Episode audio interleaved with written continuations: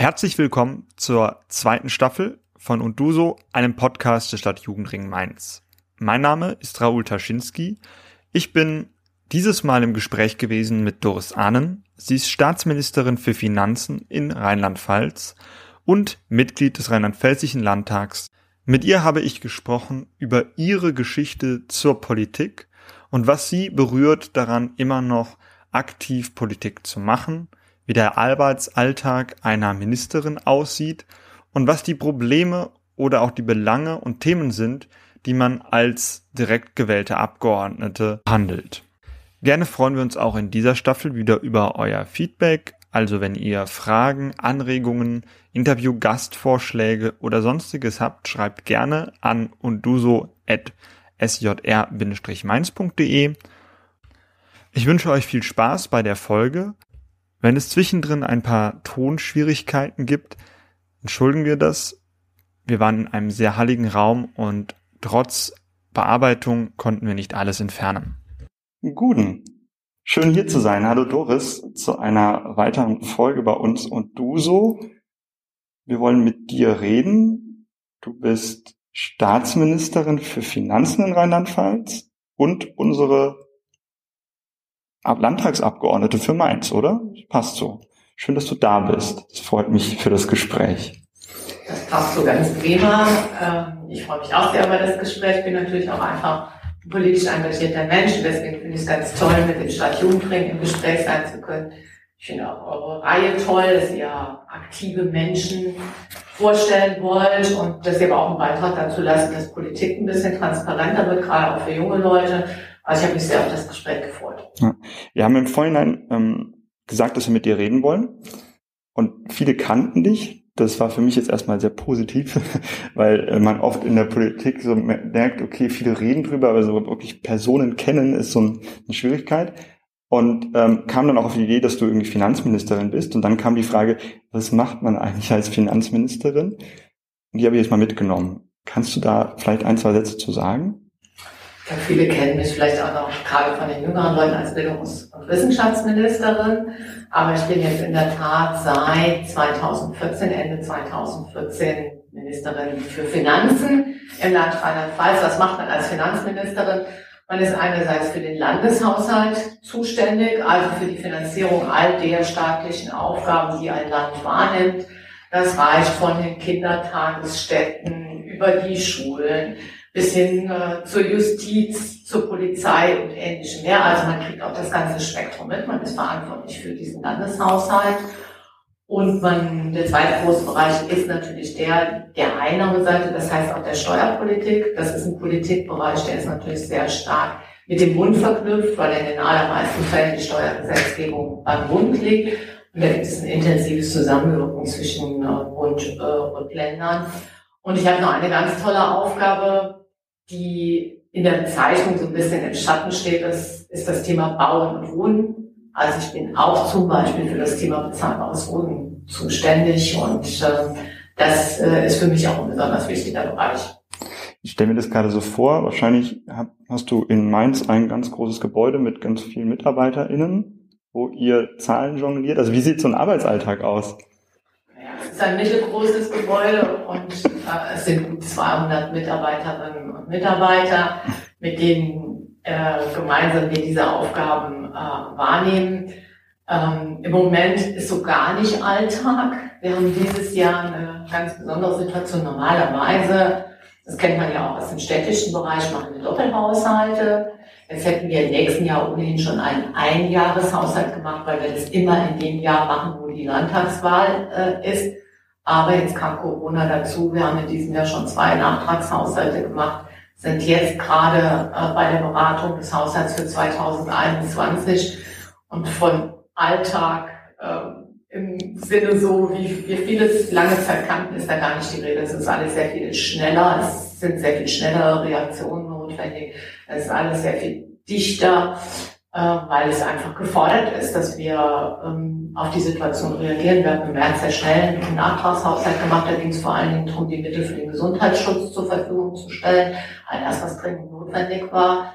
Wir haben dann einen zweiten Nachtragshaushalt gemacht, der war ganz stark davon geprägt, dass ja auch die Steuereinnahmen im Moment einbrechen. Wir aber trotzdem ja auch etwas dafür tun müssen, die Wirtschaft zu stabilisieren, dass auch solche Fragen eine Rolle gespielt haben, wie zum Beispiel ein Hilfsprogramm für Vereine oder ein Hilfsprogramm für Jugendbildungsstätten hat auch eine große Rolle gespielt. Ja, und jetzt sind wir bei der Beratung des 21er Haushalts, wo es darum geht, insgesamt die staatlichen Aufgaben zu finanzieren.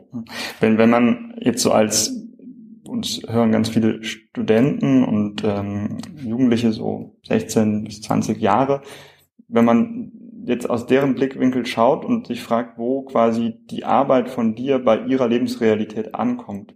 Das wäre dann wahrscheinlich jetzt so ein Förderprogramm, wo noch Sachen stabilisiert werden. Aber normalerweise, wo, das ist natürlich jetzt eine komische Frage, weil eigentlich wahrscheinlich überall Finanzen drin, drin stecken. Aber wo kann man am ehesten quasi die, den Zwischenbau sehen? In, hinter jeder Zahl steckt am Ende konkrete Politik. Mhm. Wenn ich das jetzt bezogen auf Jugendliche und ihre Lebensrealität sind, dann sag ich mal, fangen wir an bei der Kindertagesstätte, die mit Finanzierung des Landes bei den Kindertagesstätten. Der größte Bereich im Landeshaushalt ist der gesamte Bildungsetat. Ah. Das sind über fünf Milliarden, die alleine im Bereich Bildung zur Verfügung gestellt werden. Also alles, was mit Schulen zu tun hat. Bildung ist eine Kernkompetenz der Länder. Die Lehrerinnen und Lehrer, äh, die Schulen ähm, im Sinne der inneren Schulangelegenheiten, all das wird vom Land maßgeblich geprägt und auch finanziert. Und das ist der allergrößte Posten. Und dann kommen andere Ausgaben dazu, der gesamte Hochschulbereich, auch hm. der gehört zur Kernkompetenz des Landes, also hm. die Finanzierung der Universitäten und der Hochschulen. Und äh, das geht dann weiter im Bereich der beruflichen Bildung rein. Also man kann schon sagen, wenn man sich so einen Landeshaushalt anguckt, da ist ziemlich viel drin, was einen direkten Bezug hat zu dieser Altersgruppe. Und dann kommen natürlich auch so Sachen dazu wie die Jugendarbeit, die vom Land unterstützt wird. Und dann wahrscheinlich ist, äh, reichen die unterschiedlichen Ministerien ihre Bedürfnisse dann bei dir ein und du musst dann jonglieren, wie man mit all dem umgehen kann. Oder? Das kann man sich so vorstellen. Jonglieren ist so ein bisschen, da stellt man sich so vor, man hat viele Bälle in der Luft hm? und dann guckt man irgendwie, wie man die gerade so wieder aufhängt. Ähm, aber ist gar nicht so schlecht, äh, das Bild, weil es deutlich macht, natürlich, es geht am Ende darum, gemeinsam mit den vorhandenen Mitteln ähm, die so zu verteilen oder einen Haushalt aufzustellen, dass die wichtigen Bedürfnisse äh, abgedeckt sind. Und da gibt es natürlich immer auch ein bisschen Gezerre, mhm. ähm, aber am Ende gelingt uns das, glaube ich, ganz gut zu gucken, wo sind die Schwerpunktbereiche. Das ist zum Beispiel in Rheinland-Pfalz völlig unumstritten, dass der Bildungsbereich eindeutig ein Schwerpunkt ist. Und das wird aber auch über alle Ressourcen hinweg so gesehen du ja nicht nur Ministerin, sondern auch noch Landtagsabgeordnete. Was, was ist denn der andere Job als Landtagsabgeordnete? Was macht man denn da? Ich bin direkt gewählte Abgeordnete von Mainz. Es hat mich auch total gefreut, dass die Bürgerinnen und Bürger mir sozusagen das Vertrauen äh, ausgestattet haben. Und ähm, bei mir persönlich finde ich, dass sich das total super ergänzt. Ähm, ich war in der Tat erst Ministerin, also Bildungsministerin, habe mich dann später entschieden, auch für den Landtag äh, zu kandidieren, auch weil viele mich angesprochen haben und gesagt haben, du bist so verankert in dieser Stadt, du bist verwurzelt in dieser Stadt, ich kenne die Leute, du bist doch jemand, den man ansprechen äh, kann. Und willst du nicht auch Abgeordnete äh, sein? Und in der Tat ist es so, ich empfinde das auch heute noch als ein großes Glück, weil das, was wir auf Landesebene machen, kriegt man natürlich als Abgeordnete im Wahlkreis nochmal ganz anders auch rückgespiegelt. Das kriegt man viel intensiver mit. Es ist ein Stück dann das so, das, was man auf Landesebene entscheidet, ein Stück runtergebrochen. Dann sind es eben nicht mehr die vielen Schulen, sondern dann ist es die eine Schule, wo es ein besonderes, äh, besonderes äh, Bedürfnis gibt. Oder es sind nicht mehr die vielen Vereine, sondern ist es ein konkreter Verein, hm. der einem sagt, oh, damit kommen wir zurecht, damit kommen wir aber auch jetzt nicht zurecht. Es sind nicht mehr die vielen Unternehmen, sondern es sind einzelne Unternehmen, die sagen, oh, da sind die Rahmenbedingungen aber noch nicht so gut. Also es ist so eine Möglichkeit, für mich auch eine sehr, sehr gute Möglichkeit, viel aufzunehmen von dem, was bei den Leuten ankommt, von dem, was politisch von uns äh, gewünscht ist. Mhm. Und auf der anderen Seite auch das Transportieren von, von Bedürfnissen, von Entwicklungen wieder zurück in die, in die Landespolitik. Also ich empfinde es als eine, ja, ich würde fast sagen, das, äh, Das ist nun mal so eine direkte Rückbindung und ähm, das ist eigentlich für mich ziemlich gut. Das heißt aber auch als also du bist ja für direkt gewählte Abgeordnete für Mainz Innenstadt, wenn man das so ganz grob sagen kann? Nee, denn die Mainz, äh, im Moment ist es so, dass es eher die Stadtteile von Mainz äh, sind. Hm. Jetzt wird es bei der nächsten Landtagswahl noch ein bisschen anders, weil in Mainz dann sogar drei Wahlkreise sind. Also es ist ein Teil der Stadtteile. Hm. Das heißt aber, als Abgeordnete bist du auch ansprechbar für junge Menschen, wenn sie irgendwie Probleme haben. Was heißt denn das konkret? Weil ich stelle mir immer die Frage, ich wüsste immer als Beispiel ein junger Mensch, der irgendwie politisch engagiert sein will, da kommt das klassische Beispiel Spielplatz. Dann würde ich sagen, aber das ist ja eigentlich Aufgabe der Stadt. Was ist denn Aufgabe des Landes für junge, also quasi, was, was sind die Themen, die zu dir eigentlich kommen dann da auch?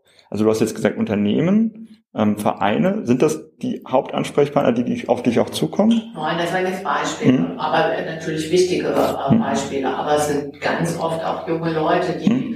irgendwie ähm, irgendein Problem an der Universität, die sich an mich wenden und sagen, kann die Landespolitik da nicht was ändern? Mhm. Ja, und für die Universitäten oder Hochschulen zum Beispiel ist die Landespolitik äh, zuständig.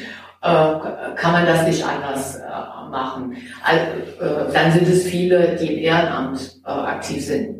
Intensives Thema der letzten Jahre war immer die Rahmenbedingungen fürs Ehrenamt. Ja, wie kann man Ehrenamt stärken? Ich habe auch gerade hier in diesem Raum eine große Veranstaltung zum Thema Ehrenamt gemacht. Da waren auch viele junge Leute äh, hm. dabei, die aus ihren Bereichen berichtet haben und gesagt haben, aber wir fühlen uns noch nicht so anerkannt. Äh, könnt ihr da noch was machen? Manchmal gibt es Probleme mit Freistellungsregelungen. Könnt ihr da noch mal rangehen? Also es sind viele Themen, die angesprochen werden. Ganz vorne würde ich immer sagen, steht die Bildungspolitik. Das ist hm. das, was die Leute am allermeisten Vor allem wahrscheinlich auch viele junge Menschen, weil die auch immer quasi auch, das ist ja ihr Lebensalltag für die ersten 25 Jahre wahrscheinlich. Also zumindest mein Lebensalltag. Ich, ich stelle mir gerade vor, dass das unglaublich. Zu dem Thema, ja? ach so, das wollte ich, zu dem Thema Kommune und Land. Äh, ja, das sind manchmal unterschiedliche Zuständigkeiten. Hm. Aber ich bin jetzt keine, die den Leuten als erstes sagt, ach, da ist der zuständig oder da ist der zuständig, sondern erstmal geht es darum zuzuhören, aufzunehmen, was ist das Problem und dann ist es politische Aufgabe, ein Stück zu sortieren. Wer kann jetzt was dazu beitragen? Das heißt auch als Abgeordnete manchmal mich an die Stadt zu wenden und zu sagen, ich bin auf das und das Thema aufmerksam geworden, kann man irgendwie helfen. Also wir sind schon Ansprechpartnerinnen und Ansprechpartner und die Leute sortieren das nicht als erstes, also das macht jetzt die Stadt, das macht das Land, das macht der Bund, hm. das macht der Ortsbeirat, sondern wir sind Ansprechpartner und wir ist auch unsere Aufgabe ein Stück weit dann, äh, ja, solche Zugänge äh, zu ermöglichen ein Ansprechpartner, Gestalter, politisch engagierter Mensch ist, glaube ich, immer den Begriff, den ich gerne benutze, statt Politikerin. Das ist ja jetzt nicht irgendwie von alleine gekommen. Und wahrscheinlich ist man nicht als erstes Finanzministerin oder Bildungsministerin. Wie bist du denn dazu gekommen? Also du warst früher mal an der Uni in Mainz auch und dann bist du in die Politik direkt gestartet oder wie kam es dazu? Ach, ganz so war das nicht. Ähm, es hat eigentlich ähm, auch tatsächlich während meiner Schulzeit angefangen. Ich war in der Schülervertretung aktiv. Damals gab es noch was, sowas wie den, es hieß nicht Landesschülervertretung, sondern es hieß Landesschülerbeirat. Die Vertretung mit diesem aktiveren Anspruch ist es dann erst später geworden, aber ich war in der Landes, in, in der damaligen Landesschülervertretung. Äh, ich habe mich sehr für Bildungspolitik äh, interessiert ich komme aus einem, ähm, wie man so sagt, eher bildungsferneren Elternhaus, also tolle Eltern, aber es war jetzt irgendwie nicht selbstverständlich, dass man ähm, Abitur machen kann. Ich war die erste in der Familie, die diesen Weg gegangen ist. Ich habe schon gesehen, dass die Frage von Bildungschancen und Bildungsbeteiligung auch etwas mit den finanziellen Möglichkeiten, auch etwas mit der Herkunft zu tun hat. Das waren Sachen, die mich sehr, sehr geprägt haben. Mhm. Und dann bin ich zum Studium nach Mainz. Und nach dieser Zeit in der Schülervertretung war für mich eigentlich klar, ich werde auch an der Uni irgendwie mich politisch engagieren. Und bin dann relativ schnell äh, über die Hochschulgruppe zur Aster-Vorsitzenden äh, gewählt worden und äh, habe mich hochschulpolitisch äh, engagiert.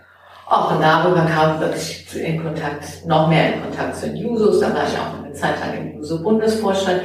Also eigentlich war Politik und politisches Engagement hat mich in, in der Zeit intensiv geprägt.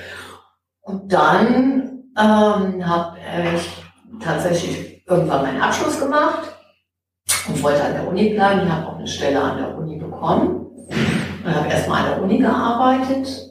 Und als die SPD 1991 die Landtagswahl gewonnen hat, bin ich von der Universitätsverwaltung in ein Ministerium gewechselt. Hm. Und ähm, ja, so hat sich dann vieles ergeben, manchmal auch durch Glück und, und, und, und gute Zufälle, aber schon auch aus dieser Motivation heraus, gerade Bildungspolitik hat immer als so, und Chancengleichheit hat für mich immer als so ein Leitmotiv entstanden.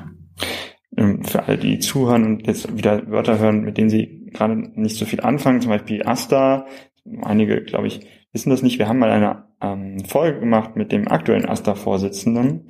Ähm, da könnt ihr, glaube ich, hören, das ist, glaube ich, Folge zwei oder drei. Schon etwas länger her.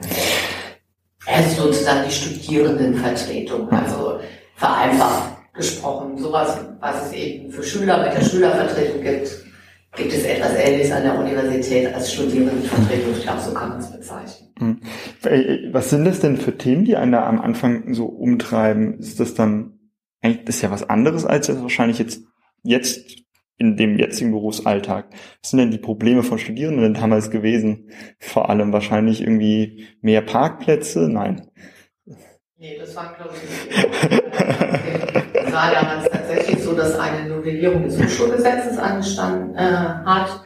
Und es ging in einem hohen Maße darum, ähm, ja, auch äh, auch eine stärkere demokratische Beteiligung von Studierenden zu ermöglichen. Das war ein großes Thema. Wie viele sind, also nur mal so mit Größenordnung, wie viele Leute sind eigentlich in so einem Hochschulparlament damals aktiv gewesen? Waren das 20, 30, 40, 100?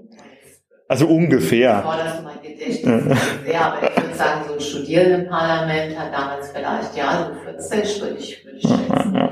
40 Mitglieder. Also er hätte ja auch acht Leute sein können, wo sich dann... Ja, der allgemeine Studierendenausschuss war nicht gar nicht so ja. Also das war weniger. Aber schon noch eine größere Summe an Menschen, die da miteinander dann quasi Hochschulpolitik machen. Jetzt sind wir irgendwo angekommen, wo du in einem Ministerium arbeitest. Dann wahrscheinlich irgendwann eine Kandidatur als Abgeordnete oder direkt Ministerin geworden. Das? Ich war in der Tat, äh, ich war dann, habe dann eine ganze Weile im Ministerium gearbeitet. Hm und bin 1996 Staatssekretärin geworden, damals im Bildungs- und Wissenschaftsministerium. Mhm. Und 2001 wurden diese Ministerien, weil die auch sehr groß waren, auseinandergenommen. Einerseits in dem Bereich Bildung und äh, damals auch Bildung und Jugend und in dem Bereich Wissenschaft. Und warum damals Bildung und Jugend? Weil eines der großen Projekte war, dass wir die Ganztagsschule einführen wollten. Und ähm, da war es wichtig, gerade in dieser ersten Zeit gab es ja sehr viel Sorge, dass Ganztagsschule in Konkurrenz zur Jugendarbeit stehen könnte. Und wir auch so ein Ganztagsschulkonzept umsetzen wollten, wo auch Vereine, wo auch ähm, externe ihre Angebote in die Schule mit einbringen können. Das war die große Aufgabe damals. Ähm, da war ich tatsächlich dann Bildungsminister. Für Land kandidiert das erste Mal habe ich erst 2006. Ui, das ist ja jetzt auch schon ganz schön lange her. Das ist jetzt auch schon eine Weile her. Eine Frage, die uns öfters gestellt wird, ist, was ist eigentlich der richtige Ort, heute engagiert zu sein? Jetzt hört man so eine Biografie. Würdest du sagen, dass es, dass dein Weg so ein typischer Weg war, um später in der Politik zu sein, oder war das jetzt auch eher untypisch? Es war vor allen Dingen nicht geplant. Ja, nicht? Okay. Nee, ich glaube, man, man, also man, ich glaube, viel, man hat schon so, viele haben schon sowas in sich, die wollen sich eigentlich gerne engagieren. Und das sehe ich auch heute bei vielen jungen Menschen, die suchen Platz, sich zu engagieren. Und Natürlich, dann geht man so ein bisschen in sich und überlegt sich, wo ist so die eigene Interessenslage. Ich habe hier gerade auch, wie gesagt, in diesem Raum auch junge Menschen getroffen, die haben dann den Schwerpunkt der Flüchtlingsarbeit äh, gewählt. Ähm, viele andere sagen, für mich ist der Bildungsbereich äh, wichtig. Ich kenne viele, die in den, im ökologischen Bereich mhm. im weitesten Sinne sind, in Naturvereinen, mhm. ähm, äh, Naturfreunde, Alpenverein, mhm. was es da an Möglichkeiten gibt. Also ich glaube, ich glaube, es gibt so dieses, dieses Bedürfnis, sich zu engagieren, das Bedürfnis, sich an einem Thema zu engagieren, was für einen selbst äh, wichtig ist. Und manchmal sind es auch einfach die sonstigen Rahmenbedingungen. Man kennt jemanden, der das mhm. macht und mhm. findet das gut, was, was der macht und findet dadurch äh, da einen Zugang. Ich glaube, da muss jeder auch so ein bisschen sich selbst prüfen. Natürlich bin ich total froh, wenn Leute sich auch politisch engagieren. Mhm. Ähm, aber ich finde es auch ganz, ganz toll, wenn sich jemand in, äh, in, in einem ökologischen äh, Verein mhm. engagiert und vielleicht darüber erst zur Politik mhm. findet. Oder äh, jemand ist politisch und sagt dann später, nee, aber Klima, das ist jetzt für mich das zentrale Thema. Äh, oder Flüchtlingsarbeit ist jetzt mein äh, Thema. Also ich glaube, dass man, man muss, muss ein bisschen in sich selbst forschen ähm, und erstens mal dieser Regung folgen, ich will was tun. Ich glaube, mhm. haben ganz viele und dann gucken, dass man was findet, was gut zu einem passt. Mhm. Jetzt ist nächstes Jahr Landtagswahl hier in Rheinland-Pfalz. Wir haben jetzt öfter schon gesagt, direkt Kandidatin für den Wahlkreis, ich sage jetzt mal Mainz Innenstadt, ist das dann in Zukunft dein Wahlkreis, kann man das so sagen? Sind die Stadtteile, also das heißt, Mombach, Gonsenheim, Bretzenheim, Weisenau und Hechtsheim. Ah, da äh, bist du dann direkt Kandidatin für die SPD? Dann kann ich die, kandidiere für die SPD als was heißt nochmal Direktkandidatin ganz grob? Das ist die zweite Stimme oder die erste Stimme, die man dann ankreuzt? Mit der ersten Stimme kann man ein, direkt eine Kandidatin, einen Kandidaten für den Landtag wählen. Mit der zweiten Stimme wählt man eine Partei. Und du bist quasi die, in dem Fall die erste Stimme für Mainz-Mombach. Ich bin die Direktkandidatin. Wie kommt es denn dazu? Also jetzt macht man das schon ein paar Jahre, machst das jetzt, willst du das ja weitermachen. Warum eigentlich? Ja, weil mir das, ich habe da ein bisschen drüber erzählt, wie wichtig mir das ist, so diese direkte Rückbindung zu haben. Das ist der eine wichtige Punkt. Der zweite wichtige Punkt ist, ich habe auch gesehen, dass man schon ganz konkret Dinge verändern kann. Also ich habe gesagt, bezahlbares Wohnen ist für mich so ein wichtiges Thema. Und bezahlbares Wohnen ist in Rheinland-Pfalz natürlich primär in der Stadt Mainz und Trier und einigen anderen Städten, aber vor allen Dingen eben in den Ballungszentren ein wichtiges äh, Thema. Hier spürt man das am deutlichsten, wie sich Dinge verändern. Hat übrigens auch wieder viel mit jungen Leuten äh, zu tun, die nach Mainz kommen. Ne?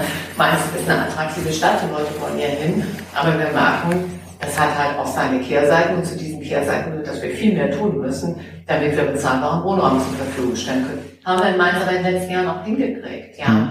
Wir haben hier gute, äh, gute Projekte auf den Weg gebracht. Wir haben 1300 äh, Wohnungen fördern können aus dem Bereich der sozialen Wohnraumförderung. Das ist richtig viel. Oder es gibt auf Bundesebene, gab es kurz die Chance für ein kommunales Investitionsprogramm. Und dann hat man sofort im Kopf, ach, was könnte das denn für Mainz heißen? Damals war es so, die Bürgerhäuser in Mainz mussten unbedingt saniert werden, ja. Also überlegt man so ein bisschen mit, ach, das wäre ja eine Möglichkeit, dass man auch etwas äh, Sinnvolles für die kommunale Infrastruktur äh, tun kann. Also im Kopf laufen dann immer so Dinge ab, die erstmal abstrakt sind, und dann sieht man sehr konkret, ach, so können wir es umsetzen. Mhm. Und das macht einfach Spaß, dann auch konkret zu sehen, was kann man für eine Stadt tun. Das, ähm, das was, was ganz oft dann als Frage an uns auch als Stadt Jugendring kommt, ist erstens irgendwie, wollt ihr euch überhaupt, wollt ihr Werbung machen irgendwie für die Wahl und so weiter, aber ich gehe sowieso gar nicht wählen, wieso sollt ihr euch überhaupt damit beteiligen? Ich finde, dieses Spannungsfeld einerseits Menschen erstmal zu vermitteln, welche Stimme was bedeutet. Da haben wir ja gerade drüber geredet und auch, da hast du ja auch drüber geredet, was man eigentlich schon alles erreichen konnte. Also ich glaube, das sind ja auch wichtige Themen. Ich glaube auch die Mainzer Bürgerhäuser, sind zwar Bundesfördergelder größtenteils, aber im Kern ist es ja immer ein Gemeinschaftsprojekt, was da ja auch angegangen wird. Das ist ja auch, was viele jetzt sehen, dass es fertig ist. Ich selber komme aus Finden habe da gerade vor kurzem meinen Bürgerhaus letzte Woche mal mir auch anschauen dürfen. Trotzdem, glaube ich, ist der Eindruck, der entsteht oft, das passiert ja eh von alleine. Warum soll ich mich denn da überhaupt noch wählen gehen? wenn ja eh irgendwie die PolitikerInnen irgendetwas tun, ich benutze jetzt mal diese vereinfachte Formulierung, warum ist das denn so besonders wichtig, dass man dann trotzdem nochmal seine Stimme zum Beispiel bei dir oder bei den anderen macht? Wenn das vielleicht auch gar so selbstverständlich für manch einen kommt. Also ich glaube nicht, dass die Dinge von alleine passieren. Und ich glaube auch nicht, dass das so das Bewusstsein der Leute ist. Die wissen schon, man muss sich auch für eine Sache einsetzen und man muss sich auch für eine Sache stark äh, machen. Und es gibt immer, man kann immer entscheiden. Man kann das vielleicht das eine tun, dafür das andere nicht, ja. Und insofern gibt es immer Alternativkonzepte. Es ist nie so, dass man sagt, also das, das geht, geht nur so. So, es gibt Leute, die setzen an der einen Stelle einen Schwerpunkt, die, es gibt Leute, die setzen an der anderen äh, Stelle einen Schwerpunkt. Und insofern, sage ich mal, ist Wählen auch ein Stück Mitentscheidung über Schwerpunktsetzung. Also ist es zum Beispiel besonders wichtig, sich in Mainz um bezahlbaren Wohnraum zu kümmern ist es besonders wichtig, sich in Mainz um gute Bildungslandschaft äh, zu kümmern.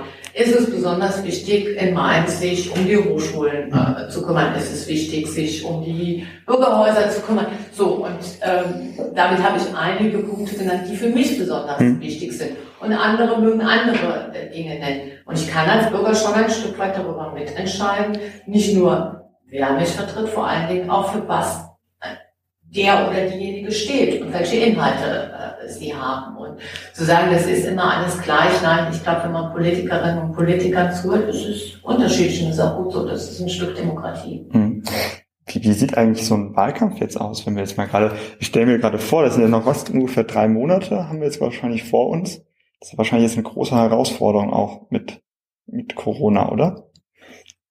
In der Tat, ähm, alles anders, als man es sonst vielleicht aus Wahlkämpfen kennt, weil man mhm. kann nicht große Veranstaltungen machen, man kann nicht viele Leute in einen Raum bringen. Aber ich finde, Corona fördert auch eins zutage.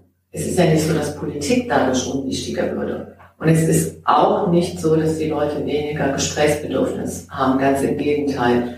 Die Leute haben eigentlich viele Fragen. Sie wollen ähm, ihre Meinung sagen. Sie wollen Dinge erklärt bekommen, warum sie so laufen. Sie wollen Einschätzungen, wie sich Dinge äh, entwickeln. Und deswegen ich, muss man eigentlich Angebote machen, wo genau diese Diskussion auch stattfinden kann und diese Fragen auch gestellt werden können und so weiter. Es kann auch Antworten gegeben werden. Deswegen, sage ich mal, die oberste Regel ist viel im Freien, weil man im Freien sich einfach besser treffen kann, natürlich auf Abstand da, was notwendig ist, mit Maske, aber wenn, wir, wenn ich draußen bin und wir machen irgendwo so ein Angebot, dann kommen auch äh, äh, Leute.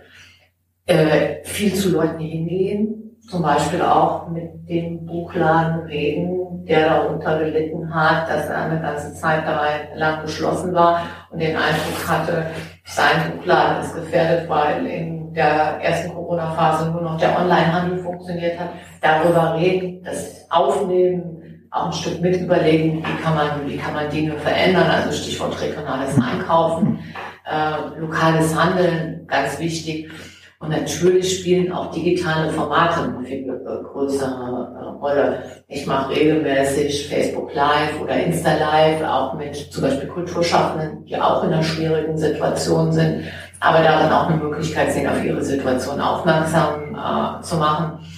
Ähm, ja, man muss neue, man muss einfach neue Formate entwickeln. Aber ich glaube, man muss eins wirklich beachten.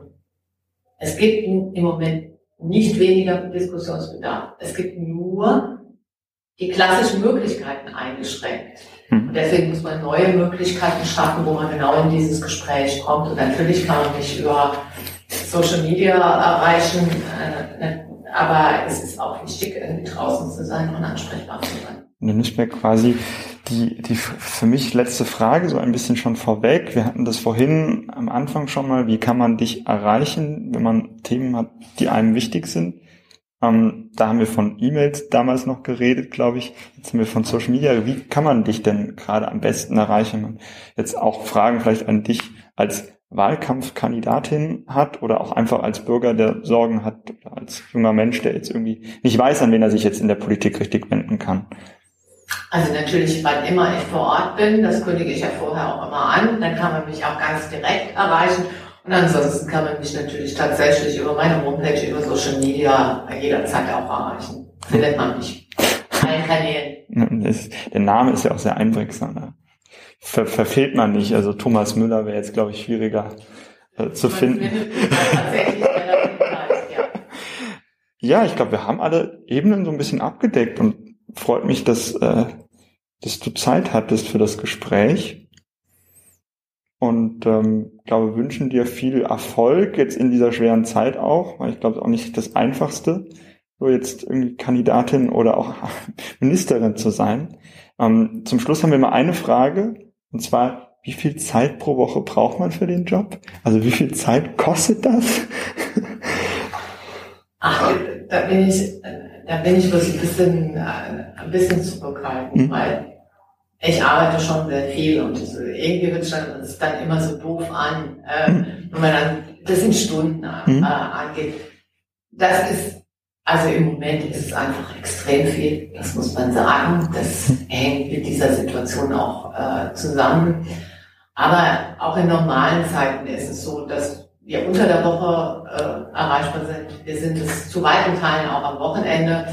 Und ich sage mal, in guten Zeiten versuche ich aber mir einen Tag am Wochenende irgendwie zumindest weitestgehend politikfrei äh, zu halten. Das gelingt nicht immer, aber das ist so, man braucht, man muss ja auch noch was anderes tun. Bei mir ist es dann einfach auch mal raus in die Natur, loslaufen, wandern gehen. Ich bin begeisterte Wandererin. Ich brauche das dann auch. Also man muss sich schon so seine Rückzugsmöglichkeiten auch ein bisschen behalten, aber zu tun haben wir schon sehr gut. Vielen Dank fürs Gespräch. Ich bedanke mich auch.